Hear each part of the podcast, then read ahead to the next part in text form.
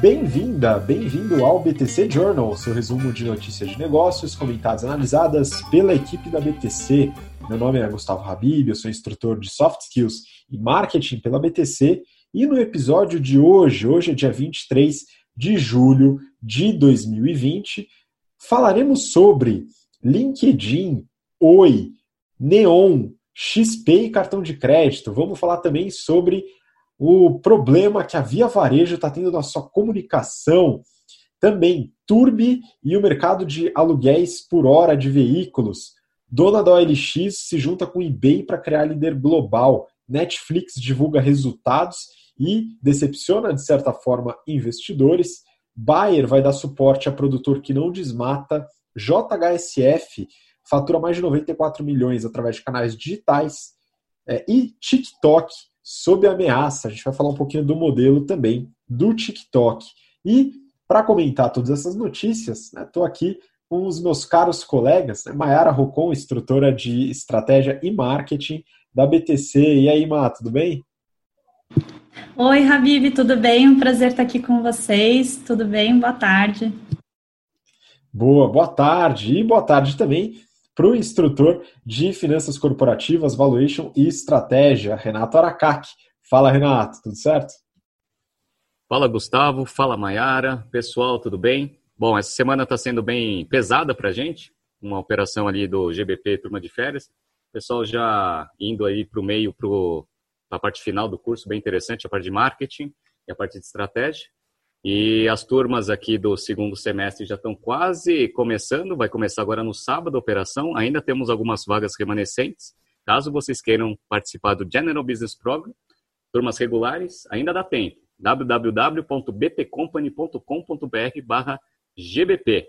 A gente também essa semana vai terminar nosso curso de férias de modelagem Excel Plus Business Program, um sucesso aí, quase 100 pessoas aí fazendo curso de modelagem.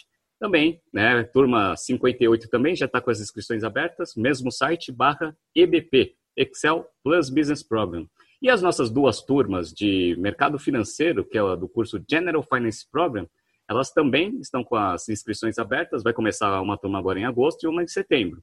Entre o nosso site barra GFP. E vamos para cima, né? Bastante notícia hoje também.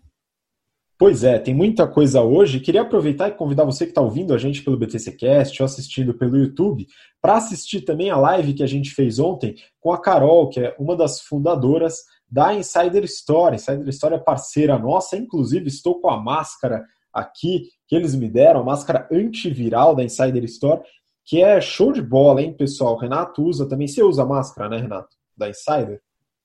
Olha, essa máscara é a melhor máscara que tem para você fazer exercício. Eu comecei agora que está com a flexibilização, voltar pelo menos caminhar, né? Porque minha, minha condição física está péssima, né? Mas essa máscara e esse tecido, eles são fantásticos. Ah, então, se você quiser fazer um exercício com uma máscara que efetivamente te proteja e não atrapalhe seu exercício, ó, fica a dica.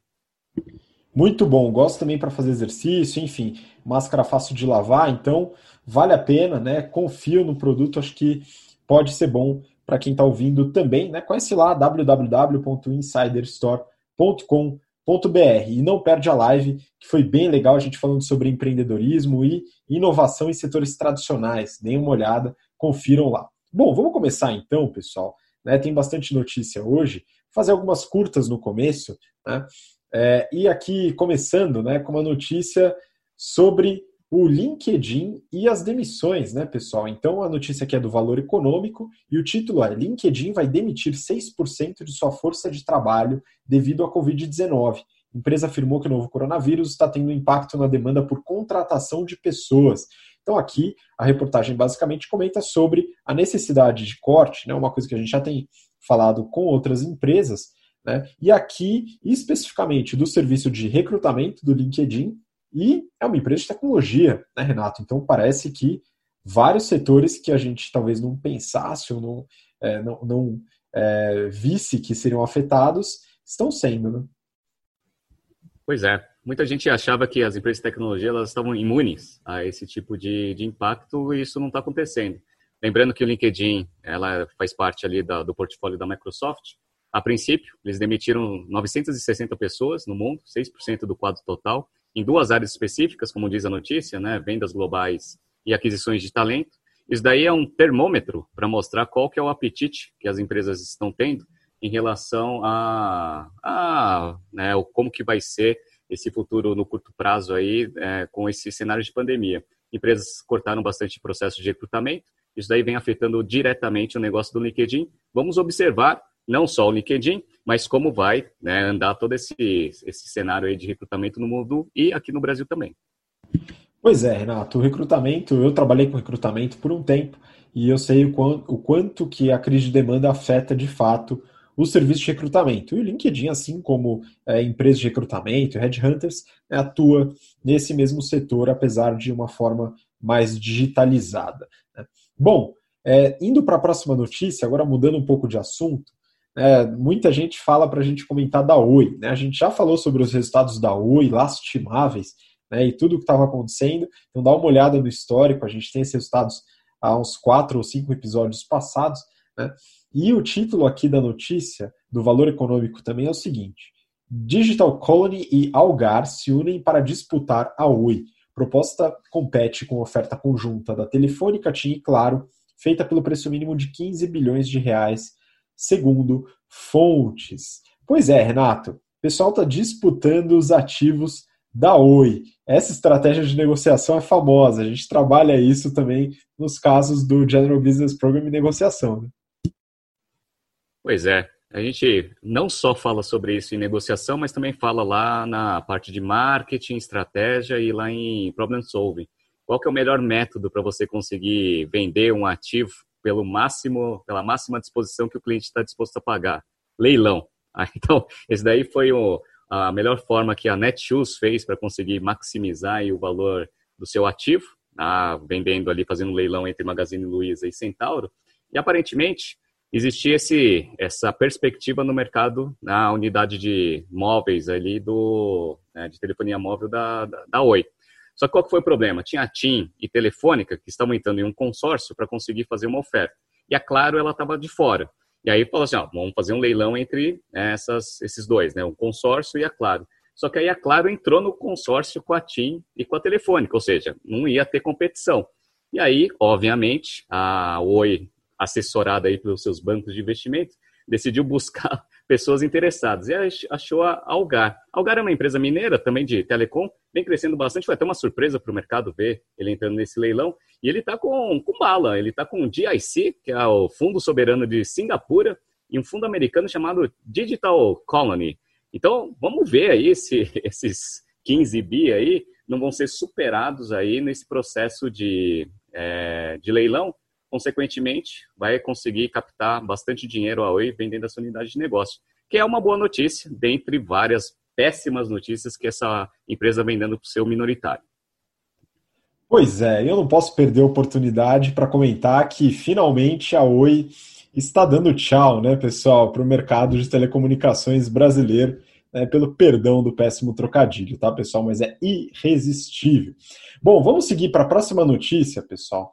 Essas aqui mais curtinhas, depois a gente dá um detalhe a mais nas próximas. Mas essa aqui eu queria comentários da Maiara né, nesse, nessa notícia da Infomoney. O título é Neon Pagamentos compra Magliano, a corretora mais antiga do país. Segundo a Neon, a aquisição da corretora vai permitir que seus clientes façam investimentos através das contas digitais. A gente já comentou da, do Neon é, em alguns episódios, já faz um bom tempo, né? E eles continuaram na mesma toada e agora é uma movimentação estratégica nova, interessante, bem relevante para o mercado, né? Que é a aquisição dessa corretora. Maiara, que corretora é essa? Magliano, né? Parece que é antigo o negócio. Exato, Habib. Olha que legal. Essa Magliano Invest é a corretora mais antiga no mercado de valores brasileiro. Lá na B3, o número que identifica ela é o 001, né? Então ela é realmente mais antiga do Brasil. É, o Neon, que, que faz pagamentos digitais, né, acompanhou essa onda de bancos digitais, oferece conta digital, cartão sem anuidade. É, ele é parceiro do Banco Votorantim, né, então tem um banco bem sólido por trás aí. Resolveu comprar a Magliano Invest, não abriu o valor dessa transação, é, mas a intenção aí é poder oferecer mais serviços para os clientes dele, né? Então, ter um portfólio maior de serviços, aumentar a fidelidade do cliente podendo oferecer não só ter a conta e o cartão do Neon, mas também poder investir através da conta agora com o portfólio da Magliani. Né? É, eles vão fazer a incorporação de toda a estrutura é, dos funcionários da Magliano, uh, vão mudar o nome também, mas quem é cliente da Magliano continua lá com a carteira normal, né? É, esses clientes não precisam fazer a mudança para o Neon a princípio. Pois é, interessante, né? Você falou que o retrô mais antigo, eu fui atrás, eles têm mais de 90 anos, né? Então é da época que o pessoal fazia é, corretagem de ação, não tinha nem telefone, né, pessoal? Então o negócio realmente é muito antigo, né? Interessante esse movimento do Neon na diversificação né, dos seus produtos. Então o Neon sempre foi bastante forte, né? Se diferenciou dos outros, é, das outras contas digitais pelo fortalecimento do seu marketing em contas PJ. Né? Isso é interessante, eles pegaram um nicho um pouco diferente. Tem também conta pessoa física, cartão e agora a corretora, né? um mercado aí que está começando a ficar saturadinho aqui no Brasil. Tem muito a crescer ainda, né? mas está começando a ter vários players, né? interessante, muito bom para quem? Para nós todos, né? os usuários. Ficando ainda nessa, nesse tema, pessoal, de mercado financeiro, corretoras, eu peguei uma notícia do Brasil Journal. Né, uma reportagem, o título é XP lança cartão. 76% das novas contas vêm via plataforma. Né? Essa reportagem, então, né, acho que vale a pena a leitura, bem interessante, fala sobre esse novo cartão da XP Inc., ou XP Investimentos, empresa que a gente também avaliou aqui já, lá no prospecto do IPO, depois a gente atualizou os resultados, dá uma olhada no histórico se você não acompanhou, tá? E Agora lançando cartão, Renato, o que, que você acha desse movimento aí da XP? É, esse movimento é um movimento tradicional para toda empresa que quer entrar no mercado financeiro na parte de varejo. Tá? E aí, na parte de varejo, você com cartão de crédito, você consegue ter uma capilaridade muito grande na parte de distribuição. Consequentemente, você começa a ter o cadastro, cadastro né, do cliente e aí você consegue já né, oferecer outros produtos financeiros. Então, o, a XP não está fazendo nada de muito diferente do que todo mundo já fez. Está usando a tática de taxa zero, então sem unidade, sem taxa, mas eles estão fazendo uma coisa bacana, que é o quê? Eles estão utilizando um negócio que não é o cashback, é o investback. Então, você faz uma compra com cartão de crédito e aí, eventualmente, um percentual aí da sua compra vai ficar lá com a XP e vai ser aplicado num, num produto que eles vão definir ainda que vai ser. Então, legal, né? Estão trazendo algumas inovações aí para esse mercado. Eles também divulgaram que conseguiram ali 76% das novas contas foram diretamente ali na sua plataforma digital, ou seja, qual é a conclusão? Não precisou de agente autônomo, autônomo né, para você conseguir captar mais clientes. Então tá essa briga aí entre Itaú e XP. Então, boas notícias aí para a XP, mais um passo largo aí para virar um banco de varejo. Pois é, muito interessante. Eu queria até comentar aqui, lembrando que a gente falou recentemente, a Mayara comentou sobre esse assunto também, foi a treta do Itaú com a XP, a propaganda e tal. E a gente trouxe, né? Eu trouxe aqui para o BTC Journal alguns resultados, né? O, a, a diversificação de receita do Itaú e quais são as, as receitas mais relevantes, vamos dizer assim, tanto da parte de intermediação financeira como da parte de serviços. Então, você que está ouvindo, eu não vou voltar aos números, vai lá no episódio que a gente fala do Itaú e da XP, dá uma olhada. Mas tem um ponto interessante aqui, né, que a gente viu que as divisões é, em que a XP afeta o resultado do Itaú, onde eles concorrem diretamente, são pouco relevantes né, no total dos resultados do Itaú. Porém, no cartão de crédito, a coisa é um pouco diferente. O cartão de crédito é a receita de serviços mais relevante do Itaú. Então agora eu acredito que essa competição pode ficar um pouco mais interessante. Né? Vamos ver o que acontece. E falando da XP, né, a XP teve o evento Expert XP agora, que foi digital por causa da, da quarentena, e teve milhões aí de, de ouvintes, né, de audiência, com palestras muito interessantes, né? Então, fica a sugestão aí algumas que eu acompanhei, né? Tem a do amigo do Renato, Dan Ariely, que fez uma palestra interessante, o Ray Dalio também, um dos principais gestores de fundos aí nos Estados Unidos, e teve também do Magic Johnson, né? Então, vários é, grandes nomes aí do mundo que a XP trouxe, evento bem bacana. O pessoal está querendo realmente popularizar essa parte dos investimentos no Brasil. Bom, já que a gente está falando de investimentos, pessoal, o, os investidores essa semana ficaram em polvorosa por causa da Via Varejo. Né? Quem diria que a Via Varejo faria tanto barulho, né, pessoal? Mas é o seguinte, eu peguei aqui uma notícia do Brasil Journal. A reportagem é assim: Tuitei, mas apaguei. Via Varejo testa limites da comunicação com o mercado. O que, que aconteceu aqui? Depois eu queria os comentários do Renato. Mas só para explicar de forma breve, para você que está acompanhando a notícia, a Via Varejo soltou no Twitter alguns dados da performance operacional, né? só que ainda sem ter lançado os resultados oficiais. Depois ela apagou, como diz a reportagem. Né? Só que, coincidentemente, era um dia bem importante para a Via Varejo, né, Renato? Então, o que, que aconteceu aí nessa história?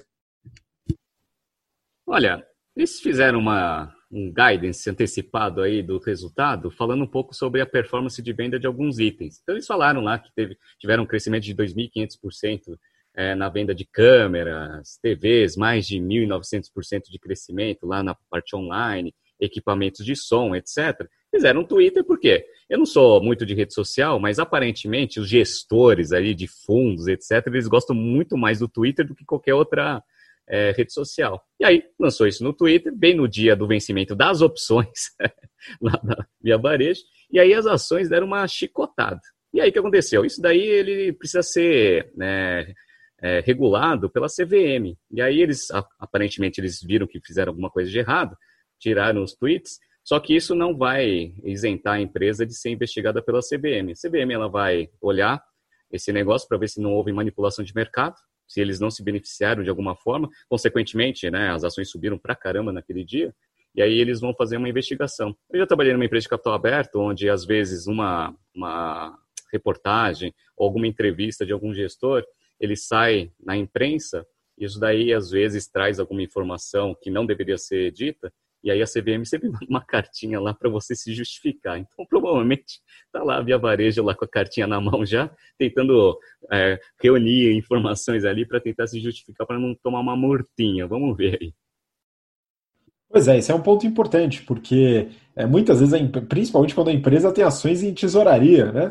E ela pode fazer isso, né, aumentar aí o seu dinheiro em caixa né, de uma forma meio manipulada. Né? Tem que tomar um pouco de cuidado com isso. Né? Pode dar uma multa bem pesada. Vamos acompanhar o que, que a Via Varejo vai ter de resultado dessa comunicação, vamos dizer, é, desastrosa, né? vamos dizer assim, ou talvez intencional, né? mas eu não vou saber afirmar isso. Né? Eles depois vão estudar o que aconteceu de fato. Bom, vamos para a próxima notícia, agora mudando um pouco de assunto. Né?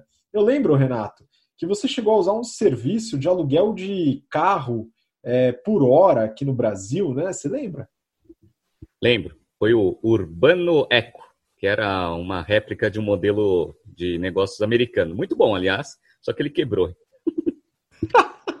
Excelente. Pois é, às vezes não tem uma vida longa, né? Bom, eu peguei uma notícia aqui da Exame nem Uber, nem carro próprio. Locadora digital aposta em aluguel por hora. Então, essa empresa não não deve ter seguido aí os aprendizados da empresa que quebrou e vai tentar também, né? Vamos ver. Turbi tem cerca de 700 carros em São Paulo e tirou o valor mínimo do aluguel para estimular o uso durante a pandemia. Agora eu quero os comentários da Mayara para entender o que, é essa Turbi, como ela funciona, o que, ela faz e será que tem vida longa, Mar?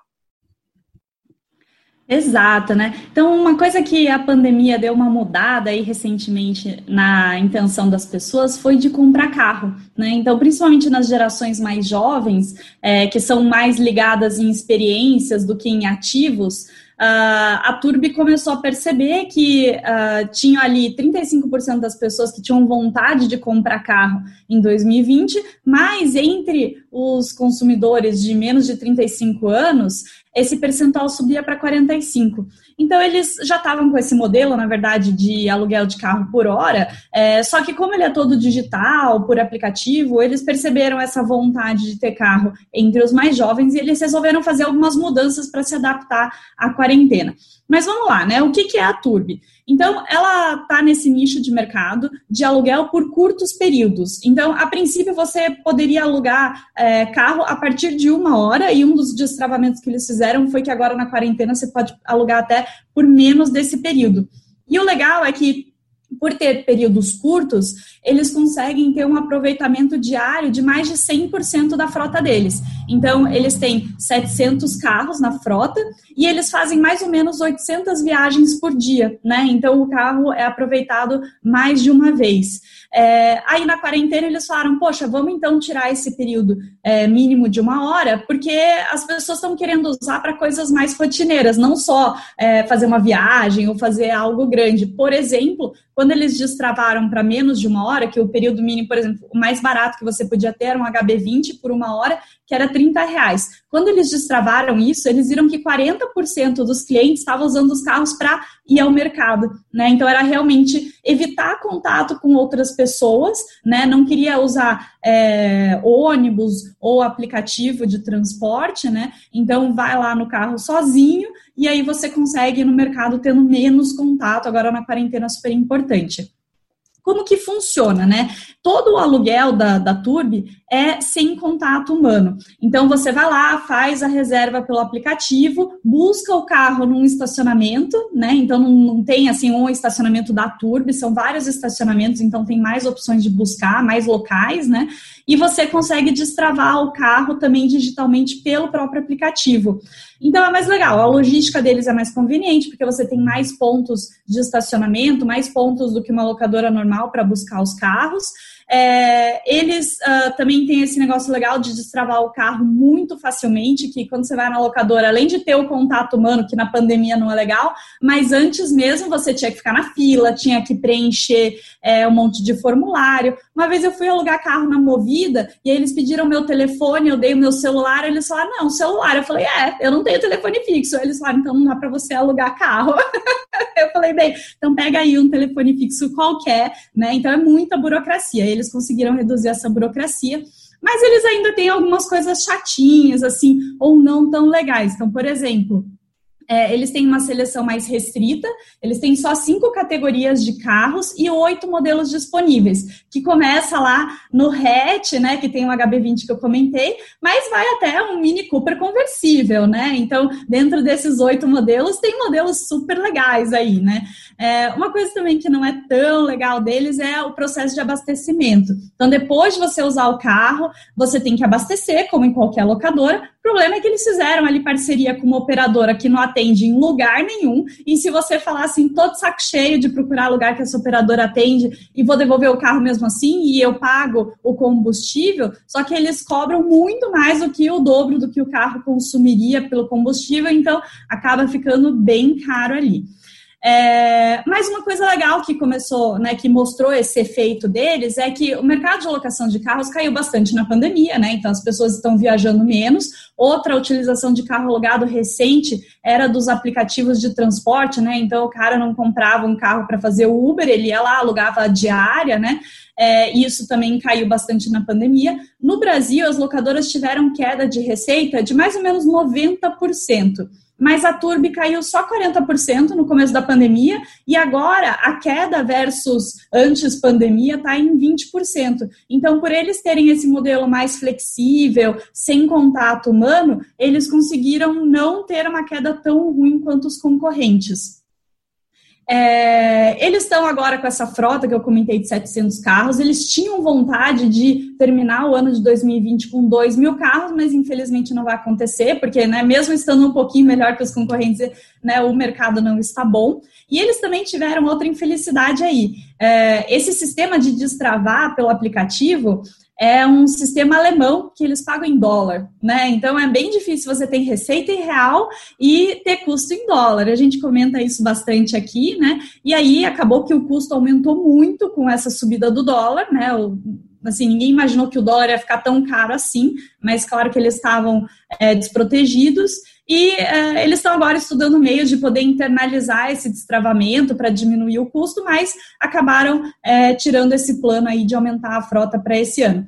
E para quem tem curiosidade, né, eles já atuam desde 2017, começaram lá em 2017 com 67 é, veículos, então eles já conseguiram aumentar um pouco mais que 10 vezes aí desde então, então eles estão indo bem, estão com um modelo bem diferente, bem legal. Aí eu queria voltar agora para o Renato, né, que usou isso aqui no Brasil, usou nos Estados Unidos. O que, que você achou aí dessa ideia? Olha, eu, eu usei a primeira vez lá nos Estados Unidos quando eu estava em Nova York, em Manhattan, que a gente queria ir para um outlet, e aí, se fossem quatro pessoas, 30 e poucos dólares, dava mais de 120, 120 dólares lá e de volta para o outlet. A gente usou esse Zipcar, pagamos 80, fomos até lá New Jersey, voltamos, tranquilo um negócio que funciona, muito bom. Aqui no Brasil também gostava lá do Urbano Eco, que eles tinham dois carros. Eles tinham lá um Smart, que era aquele carro pequenininho, que foi o que eu peguei, e tinha o carro elétrico da BMW lá, que esse eu nunca consegui pegar. E isso daí foi uma coisa interessante. Eu vou querer usar o serviço da, da Turbi, por quê? Porque eles têm um Mini Cooper, eles usam aquele negócio de marketing, Maiara, que você e o Gustavo ensinam, né? Que é o produto Isca. Aí você olha lá e fala assim, um Mini Cooper conversível. Você fala assim, caramba, meu, eu quero um desse. Aí você olha lá, 700 carro tem três, quatro. então, é quase impossível você conseguir pegar esse negócio. Mas eu vou tentar pegar esse Mini Cooper aí, que eu, eu quero dar um, um, um, desse, né? Mas isso é legal. Eu achei que essa economia compartilhada, ela ia sofrer uma... É, principalmente esse negócio de patinete, carro, etc., ia sofrer um baque aí por causa de, de, da crise sanitária. Mas o problema, e a solução, na verdade, para esse, esse pessoal, é que as opções que o público tem são piores, né? Que é o transporte público, onde você fica mais aglomerado né, do que se você uh, comprasse um carro ou você alugasse, né? Ou pegasse o carro da Turbi. Então eu vi que ia ser um impacto, mas a princípio eu acho que não vai ser tanto. Só que tem umas coisas importantes né, nesse tipo de modelo de negócio, que nem o de patinete, por exemplo, né, que é o quê? Primeiro, quanto que eles conseguem comprar o carro né, dessa frota de 700, quanto que eles pagaram por esses carros. Isso é um fator fundamental para esse negócio da rentabilidade. E o segundo, como você mesmo falou, taxa de ocupação. Aparentemente, a taxa de ocupação diária é boa, né? Então, eles fazem 800 para 700 carros, mas tem que ver né, se a quantidade, essa quantidade, ela é suficiente para conseguir trazer rentabilidade para esse tipo de business. Vamos ver. Né? Eles têm um ganho de escala bom ali na parte de seguro, despesas, etc. Vamos ver aí se nos próximos, né, nos próximos meses aí a gente consegue ter um pouco mais de informação dessa empresa e vamos ver se eu consigo utilizar também. Aí eu volto aqui no, no Journal aqui para falar para vocês se eu gostei ou não. Pega um Mini Cooper conversível para ir num cinema drive-in, é ó, super programa quarentena. Pois é, a dificuldade vai ser conseguir pegar esse Mini Cooper, né? Como o Renato falou, produto isca, produto isca é só para você ver, não é para usar, né, pessoal? Isso é importante. Por isso que o Renato nunca conseguiu pegar o BMW elétrico, né? Então, o carro é lenda mesmo aqui no Brasil. Bom, vamos seguir, pessoal. Próxima notícia, né? Agora mudando um pouquinho de assunto, a gente vai falar é, de varejo aqui, né? E grupos que a gente não falou antes. Olha só que interessante. A reportagem do Valor Econômico dona da OLX, se une ao eBay e cria líder global em classificado online. A Devinta, da Noruega, vai pagar 9,2 bilhões de dólares em dinheiro e ações ao grupo dos Estados Unidos. Renato, você já usou o eBay? Olha, eu já usei, é bom pra caramba e esse eBay é velho, viu? Pois é, o eBay já está no mercado há muito tempo, né? A gente inclusive trabalha o caso do eBay em negociação, né? Fala de toda é, todas as negociações entre eBay e PayPal que perduram até hoje, inclusive, viu? Até hoje o PayPal aí está se desvencilhando, o eBay quer sair do PayPal, né? Tem toda essa briga aí que permanece, né? É, mas aqui a gente tem uma bela de uma fusão né, de dois grupos muito grandes, né? O eBay, no caso, e essa Adevinta, né, que é um grupo norueguês que eu particularmente nunca tinha ouvido falar, mas calhou de ser a dona da OLX. A OLX, provavelmente você que está ouvindo, assistindo a gente, conhece. Né? E aí, pessoal, o que, que, que, a notícia fala? Né? Basicamente, né, eles, a, essa Advinta está né, tá pagando esse valor de 9,2 bi né, para criar uma operação de anúncios junto com o eBay. Né, então é uma parceria estratégica, né, e o eBay vai receber né, nessa parceria 2,5 bi em dinheiro né, e vai se tornar o maior acionista da Advinta, né, uma participação de 44% no capital total e um terço no capital com direito a voto tá, da empresa norueguesa. E aí eu fui atrás, né, fiquei curioso, falei, bom, o que, que essa Advinta tem? Né? Não deve ser só a OLX. Né? Vamos ver o que, que ela tem de negócios. Então fui atrás dos resultados lá no site. O meu norueguês ele está um pouco é, enferrujado, né? Mas deu para quebrar um galho, não estou brincando. Os resultados estão em inglês, tá, pessoal? Então não se preocupem. Mas eu peguei lá no site Relações com Investidores, né? Tem algumas características interessantes, né? Então, eles já liberaram o resultado do segundo quarter de 2020 e olha só, eles tiveram uma receita é, operacional de é, quase 156 milhões de euros, né? Resultados aí estão em euros é, teve uma queda em relação ao segundo quarto de 19 de 15,6%. E a divisão da receita é o seguinte: a, a empresa é norueguesa, né, mas a maior parte da receita está na França. Então, 86 milhões de receita na França. A Espanha é o segundo maior representante, com 33. O Brasil vem com 13,4. A OLX é a principal operação no Brasil. E depois eles têm uma divisão de global markets, né? então é o resto, vamos dizer assim, com 32,1 milhões. Aí tem mais uns cacarecos por ali. Né? É, na França, é, algumas das principais marcas, eles têm uma porrada de empresa, viu, gente? Então, é um grupo que consolida aí uma série de startups, empresas de tecnologia, né, marketplace e assim por diante. Então, na França, né, uma das principais operações é uma que chama Paycar, que é pagamento peer-to-peer para veículos usados. Né? Então, uma, é uma solução de pagamentos. Tem uma outra empresa que eles têm uma participação é, relevante que é a Largus, né, o Argus Group, que são serviços digitais para a indústria automotiva, uma empresa bem grande lá na França. E uma outra bem representativa é essa Le Bon Coin. A Le Bon Coin é tipo uma Craigslist francesa. Né? Então você acha de tudo ali. Né? Você acha coisa para comprar, você vende, é, recrutamento, você vê de tudo lá nessa Le Bon Coin. Na Espanha, eles têm um site que chama InfoJobs. E aí algumas pessoas aqui no Brasil devem conhecer, porque a InfoJobs também atua aqui no Brasil, tá? Mas é principalmente ali na Espanha, plataforma de vagas. Opera também na Itália, tá? Então, Espanha e Itália são as maiores operações. Outra na Espanha é a Locasan, que é reserva de viagens online, né? então concorrente ali da Booking.com. No Brasil, o OLX, né, InfoJobs também opera aqui. É, o grupo né, teve essa receita no segundo TRI de 156 milhões e um EBITDA de 42. Né? Olha só que interessante. E fui ver o EBITDA da Operação Brasil, pessoal, deu positivo. É, e era a única operação é, negativa de EBITDA é, do grupo, tá? Era a Operação Brasil. No, no segundo TRI de 19 era menos 7 milhões, agora está positivo 4,6. Né? É ainda a operação com a menor margem, né, EBITDA. Então a margem aí hoje está em torno de 10,8%, né, e nos, nos outros grupos está é, tá com uma margem um pouco maior. Tá? Então, no caso da França, por exemplo, o EBITDA é de 40,8 milhões né, para uma receita de 86. Então é interessante. A empresa gerou caixa no segundo TRI, né, e isso também teve contribuição da pandemia, de 13,3 milhões. Né? Então, é um grupo bem forte, né? Agora eles estão criando esse gigante aí de classificados, né? Mas Renato, só para finalizar, né? Acho que vai ter um ponto curioso aí. O que, que você acha que vai acontecer nas entidades regulatórias aí nos países? É, eles estão vendo porque são duas operações muito grandes, vão se juntar. Aparentemente, né, pela concentração de mercado em alguns mercados, eles provavelmente eles vão precisar fazer algumas vendas.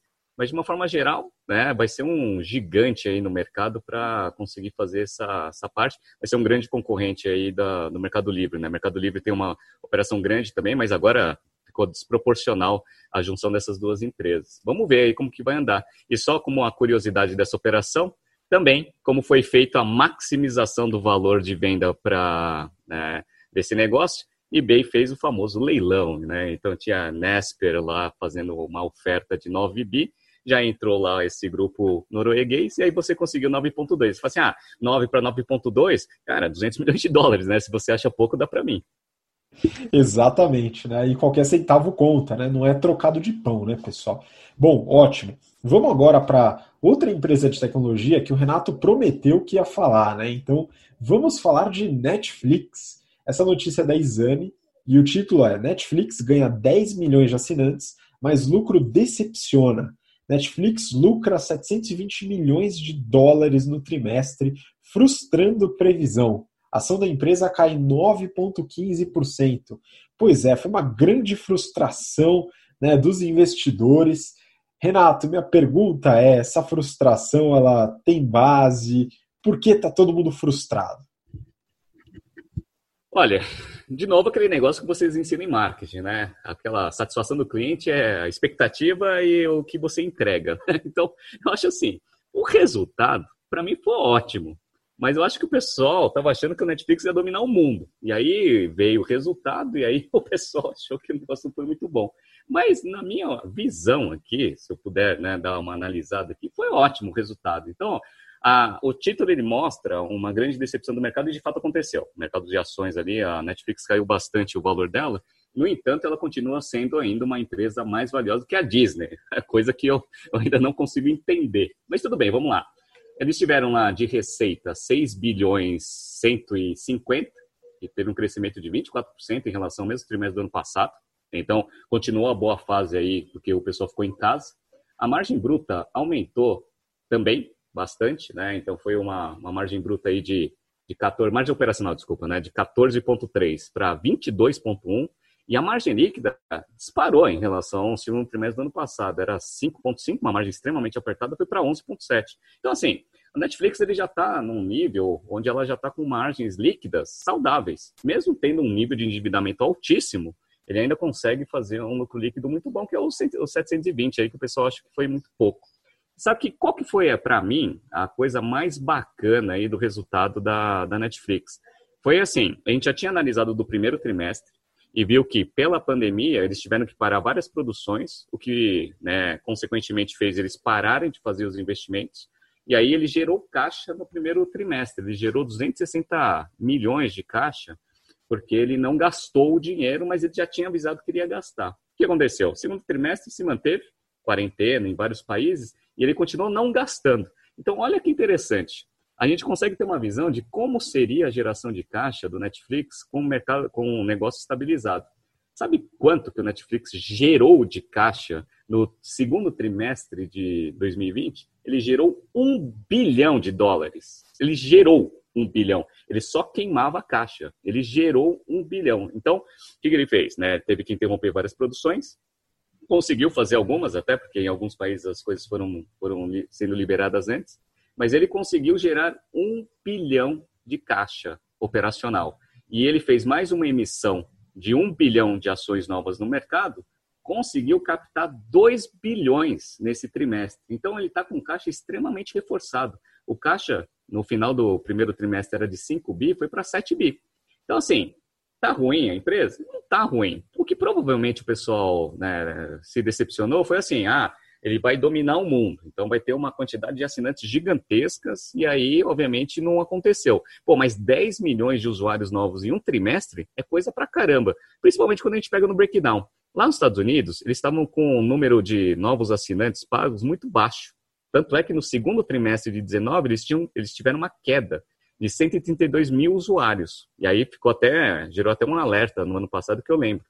Esse trimestre, lá nos Estados Unidos, ele adicionou quase 3 milhões de usuários pagos, tá? contra uma queda no mesmo trimestre do ano passado. Então, eles tiveram um aumento de, de usuários muito grande em todos os segmentos, em todas as regiões. Então, ó, Europa, 2 milhões e 700, contra 1 milhão e 600 no mesmo trimestre do ano passado. Latinoamérica, nós, aqui, ó, 1,750 milhões contra 343 mil. Ásia e Pacífico, 2 milhões e 600 contra 800 mil. Então, no total, são uns 10 milhões aí de usuários. E outra, eles aumentaram bastante a receita e não mexeram muito no ticket médio. O ticket médio, ele se manteve constante, deu uma pequena queda, 0,6%. Então, não é que eles estão baixando a assinatura para aumentar, eles estão simplesmente mantendo o preço e esperando o pessoal vir aí por causa da falta de opções. Então, eles tiveram ali 25% a mais de usuários ali em relação ao mesmo trimestre do ano passado, está com um crescimento bom. Então, assim, o resultado foi ótimo do Netflix. O único problema para ela é que a realidade está voltando aos patamares pré-pandemia, né? A Disney já está reabrindo seus parques. Eventualmente, lá na Europa, as coisas estão parecendo que estão normalizando. Vida que segue, né? A Amazon está forte para caramba. Vai voltar aquele ambiente de competição acirrado que a gente tinha antes da pandemia. Mas a Netflix se posicionou bem e conseguiu usufruir bem nesses dois trimestres aí, gerou bastante caixa. Muito bom. Agora a minha dúvida, né, em relação à Netflix, é entender como esse crescimento vai se sustentar a longo prazo, né? Porque tem bastante usuário já. Então vamos ver como que esse crescimento continua. Né? Eles dependem bastante desse crescimento também, mas eu concordo contigo, Renato, que o resultado foi impressionante. É né? interessante, a gente tinha um certo pessimismo aí, mas é interessante ver que numa situação mais estável, com menor produção de conteúdo, a operação está rodando bem. Né? Isso é bom para nós também, usuários. Eu gosto bastante, sou usuário da Netflix. Bom, vamos seguir para a próxima, né? mudando bastante aqui de é, saindo do joio indo para o trigo, né? indo literalmente para o agronegócio, né? mas não necessariamente o trigo. Né? Vamos lá, essa notícia é da Exame. E o título é Bayer vai pagar produtor agrícola que não desmatar. Em parceria com a Embrapa, a empresa lança iniciativa para desenvolver o mercado de carbono no Brasil e beneficiar pequenos agricultores. Mara, quero seu comentário sobre essa notícia para entender qual que é o benefício que a Bayer tem ajudando esses pequenos agricultores. Ah, então, entendendo essa cadeia, né? Exato. Uma coisa que a gente ensina lá no finalzinho do nosso curso de estratégia é sobre Corporate Shared Value e Corporate Social Responsibility, que é a empresa não pensando em se apoiar só em lucro, mas também pensando em se apoiar em ações é, sociais com as pessoas que ela tange, né, seja funcionários, seja pessoas em volta da fábrica, seja os próprios consumidores, e também do meio ambiente, né, pensando em sustentabilidade da cadeia que ela está criando, né, e, e, algum tipo de resíduo que ela pode deixar. E a Bayer aqui está exatamente com esse pensamento. Então, pensando não só é, o que o meu negócio gera, mas também como que a minha cadeia inteira pode ser mais sustentável. E o legal disso é que a Bayer não está só fazendo algo bom, mas está fazendo algo bom que é integrado com o, o, dia a dia dela. Então, a chance disso ser maximizado e, e gerar mais frutos do que só fazer algo bom, né, é muito maior, porque está rodando junto com o business, né? Então, vira ali parte do dia a dia do que a Bayer faz. Mas vamos lá, né? O que, que eles estão querendo? A Bayer se aliou aí com a Embrapa para pegar pequenos produtores e colocar eles mais próximo do mercado de carbono, que no Brasil é super pouco desenvolvido e pode beneficiar esses agricultores. Então, como que funciona aqui? Eles fizeram essa iniciativa que se chama Carbono Buyer, é, pegaram agricultores do Brasil e dos Estados Unidos, a maioria ali é, agricultores de soja e milho, sendo que no Brasil, né, no total são 1.200 agricultores, 500 do Brasil, é, divididos em 14 estados. E a intenção é remunerar esses agricultores pelos créditos de carbono gerado com o preço do mercado do crédito de carbono, né? Então, ela não vai pedir um desconto por ela estar tá, é, trazendo isso para o Brasil, ela está realmente querendo desenvolver esse mercado. E aí, quem ganha com isso são os agricultores que têm práticas sustentáveis. E aí, isso pode ser uma questão de estar tá preservando áreas florestais, é, ou então é, um plantio sem aragem, economia de água, redução de uso de defensivo agrícola. E olha só, né, uma empresa que vende defensivos está é, ajudando a você consumir menos. Por quê? Porque quando você consome o correto, você consegue é, tornar o alimento, alimento muito mais balanceado, mais saudável, né, dentro do, do que a gente pode consumir. O ruim é quando o agricultor consome errado, né?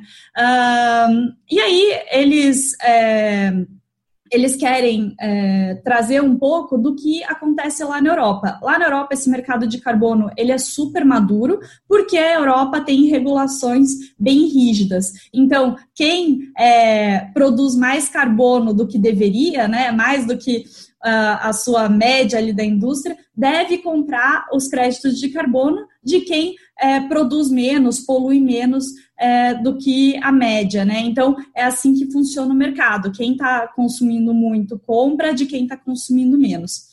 E esse mercado aí, ele está extremamente forte, ele já conseguiu voltar aos patamares pré-pandemia, né?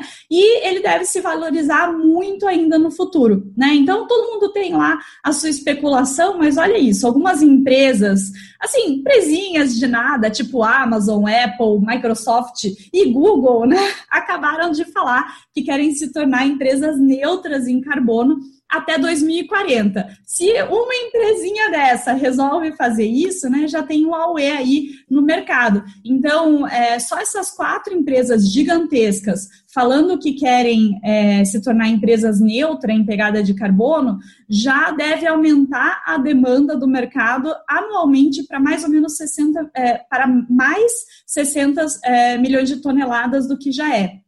Então, isso é muito legal, né? A Bayer querendo iniciar isso no Brasil. Tem muita gente fazendo coisas legais no Brasil, só que não consegue ter a rentabilidade para isso porque não tem compradores do crédito, né? Então, tomara que isso realmente é, comece forte e, e se estabilize, né?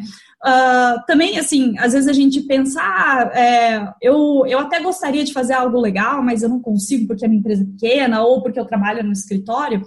É, quando eu trabalhava no BCG, teve um escritório lá de, dos Estados Unidos que resolveram ser neutro em carbono. E olha que legal que eles faziam. Eles pegaram mais ou menos quanto que você gasta numa corrida de táxi ou numa viagem de avião, né? Quanto de carbono você emite. E aí você é, ia anotando as coisas que você fazia, entre aspas, ali de errado, né? Que você emitia carbono.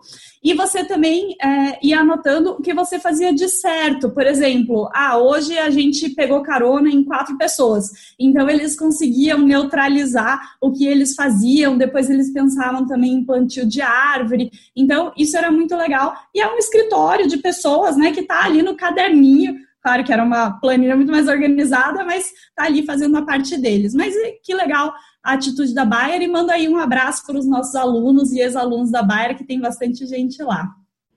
Muito bom, né? Interessante. Aqui no Brasil é uma discussão nova, né? Mas nos Estados Unidos e na Europa já é consolidado, né? As empresas né, tem até um, uma nota, né? Que nos investimentos é muito bem avaliada lá. Fora aqui no Brasil está começando a entrar que é o ESG, o Environmental, Social e Governance que é uma categorização das empresas nesse tipo de estrutura, e isso é muito, muito relevante. Né? Então, é, o papo de apenas retorno ao acionista não é mais unicamente verdade. Continua verdade, mas tem outros aspectos muito importantes também. Esse que a Mayara falou é fundamental. Beleza. Vamos seguir então para a próxima notícia, pessoal. Falar rapidinho aqui de uma notícia do valor. Vendas por canais digitais da JHSF somam 94,9 milhões de reais no primeiro semestre. No ano de 2019, as vendas por tais meios foram de 53 milhões de reais.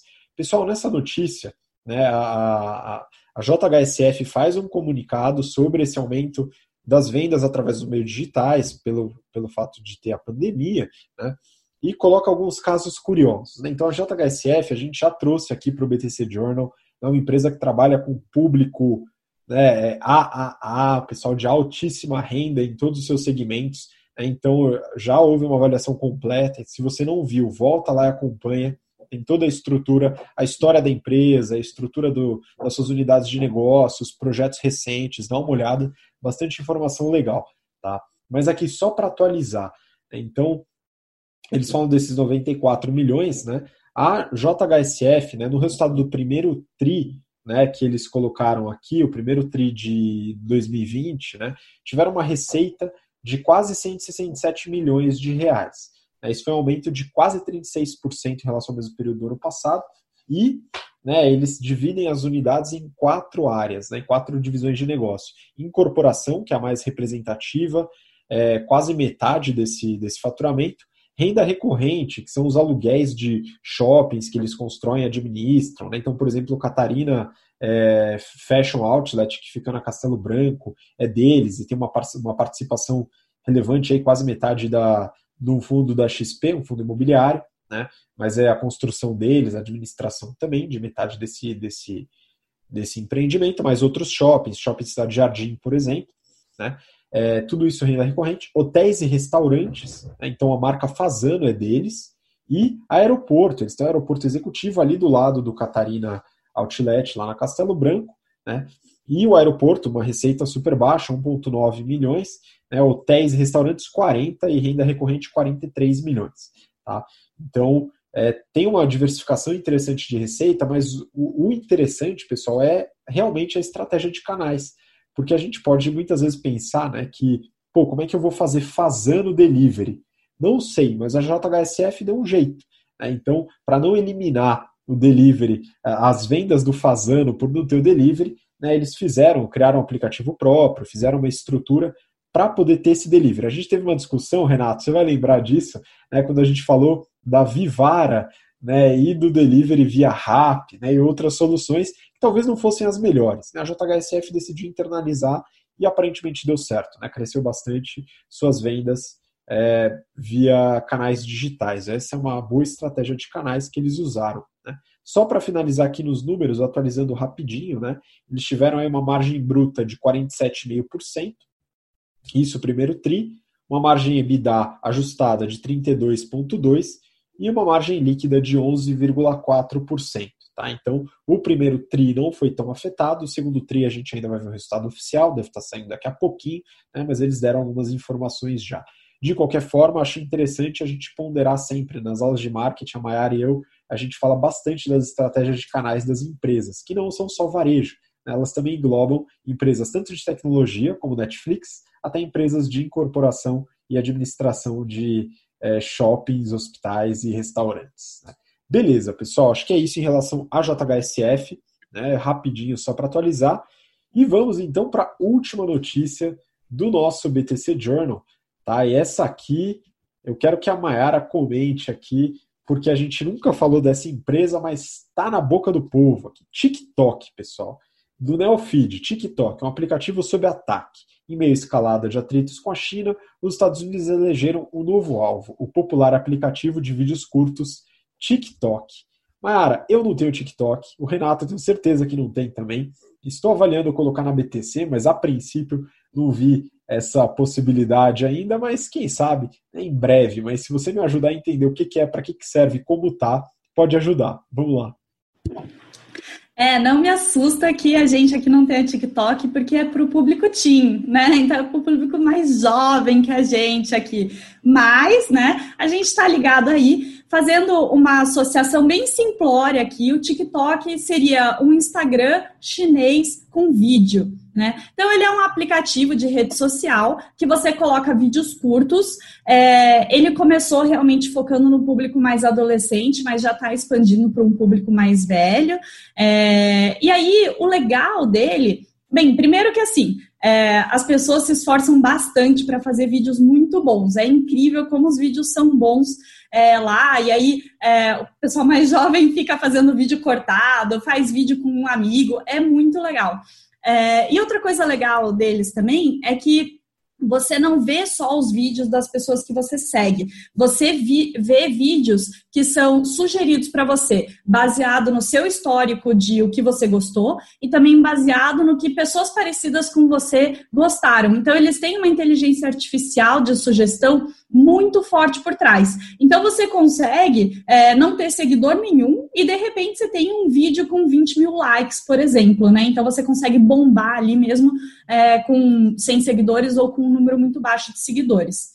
É, tem também, né, na, na, China ele ficou muito usado para algumas marcas fazerem lives de interação ao vivo com o consumidor. Então tem casos, por exemplo, de marca de varejo ou às vezes de bens de consumo mesmo na China. Então, por exemplo, uma marca de vestuário ela faz uma live de oito horas como influencer digital, que ela fica lá provando roupa da loja e as pessoas ficam falando: ah, eu quero essa. E aí, já lá na hora, você compra e vai o delivery para o seu endereço. Então, assim, é realmente uma puta de uma plataforma.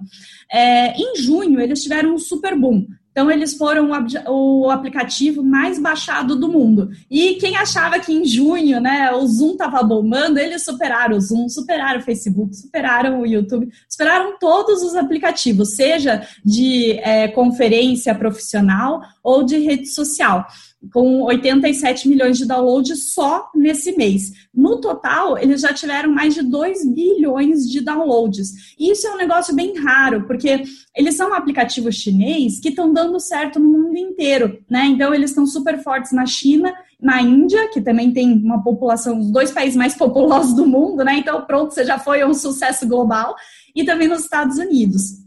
E normalmente isso é meio diferente, né? Porque, por exemplo, a gente fala, ah, mas o WhatsApp bombou. Não, porque na China tem, é, né, ele, é, o WhatsApp é, é, proibido, né? Ah, o Facebook bombou. Não, o Facebook é proibido. Eles têm o WeChat deles, que é até melhor. Até um amigo meu chinês uma vez falou que, é, eu falei assim, vocês não acham ruim não ter as coisas do mundo na China? E ele falou assim, cara, aqui na China a gente tem o que seria o substituto, só que ele é até melhor do que a versão global, então a gente não sente falta. E agora aconteceu o contrário. Então, em vez da China adotar o Facebook, por exemplo, e bombar lá, não, a gente, né, o mundo que adotou o TikTok.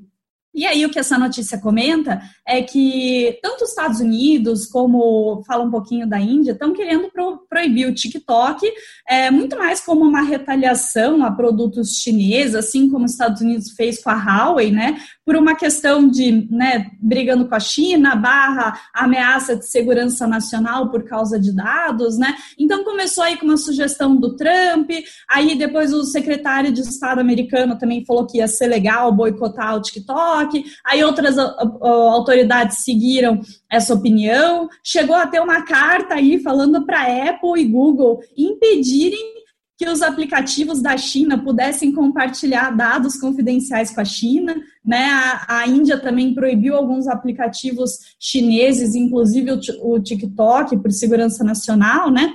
Mas aí, o que, que aconteceu, né? Como que eles estão fazendo? A ByteDance, que é a dona do TikTok, ela é realmente uma empresa chinesa e ela sabe que ela sofre por isso. Então, cada vez mais, ela está tentando deixar de lado essa carinha de chinesa aí para ela não sofrer esse tipo de retaliação. Então, eles, é, por exemplo, guardam os dados é, fora do, da China, né? Por exemplo, eles têm dados em Singapura, né? Mas lá nos termos de confidencialidade você fala que uh, o TikTok pode talvez compartilhar dados com outras empresas do grupo. E aí, né? Você sabe que o governo chinês manda em tudo e você fica com medo. Outra coisa que a ByteDance fez para tirar essa carinha de chinesa foi que eles contrataram um ex-executivo da Disney para ser o CEO, então ter uma carinha mais de americana internacional. É, eles também fizeram a, a, marca TikTok como uma marca internacional. Lá na China, ela tem outro nome, né? Então, também para falar, ó, TikTok é fora da China, lá na China é outra coisa, né? E aí eles estão tentando fazer outras mudanças, né? Ainda avaliando que outras mudanças corporativas eles conseguem fazer na TikTok. E uma das hipóteses aí também é ter um conselho administrativo separado da ByteDance ou até ter uma sede fora da China, né? Para ter menos cara de chinesa. Mas, né, o que a gente quer deixar aqui de resumo é que o TikTok está muito forte no mundo todo, uma coisa que nunca aconteceu de uma plataforma é, chinesa, né, ter todo esse acesso. E aí, Renato, o que, que você achou? Vai baixar o TikTok agora? Pois é, eu não tenho nem Instagram, imagina TikTok, né? Uma coisa que é interessante nessa, principalmente nesse finalzinho aí, porque eu não, não, não sei o TikTok, não, não sou muito ligado em redes sociais, mas essa, né, esse movimento que eles estão fazendo para tentar se tornar uma empresa um pouco menos chinesa, é um processo que a gente analisa num caso, né, a gente analisava bastante o caso da Lenovo. A Lenovo é um, um puta de um case bacana ali, de uma empresa que nasceu ali, né, na China, e que foi um case até do governo chinês para conseguir ser uma empresa global. E aí todas as boas práticas que eles utilizaram são as boas práticas que o TikTok está mapeando aí para conseguir crescer. Que é o quê? Você tem um CEO é, americano, por exemplo, tem a parte de segurança, de informação, você tem a sede da empresa fora do, do círculo ali do, da região da China, quando você estuda o caso da Lenovo, você vê que todas essas boas práticas foram feitas. Uma coisa que aconteceu lá na Lenovo, que pode acontecer com o TikTok também é, compra uma empresa americana, tá? faz lá, pega uma empresa ruim, compra a empresa americana e já fica com a sede lá nos Estados Unidos e acabou o problema, porque agora você consegue gerar divisas aí também para o governo. Vamos ver, né? Ano de eleição é sempre uma coisa mais complicada, mas eu gostei desse TikTok.